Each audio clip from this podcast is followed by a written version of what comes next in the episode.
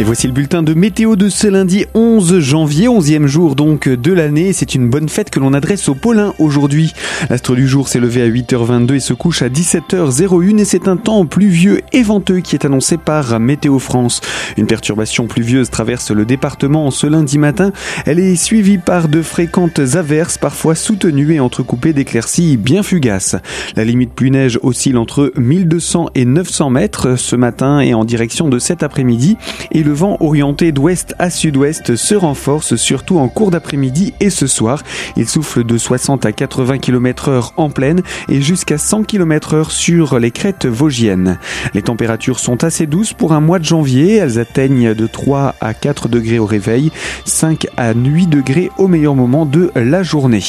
Persistance d'un temps perturbé pour ces prochains jours avec de fréquentes averses sous la forme de neige à altitude de plus en plus basse en allant vers la fin de la semaine. Les températures deviennent d'ailleurs plus saisonnières.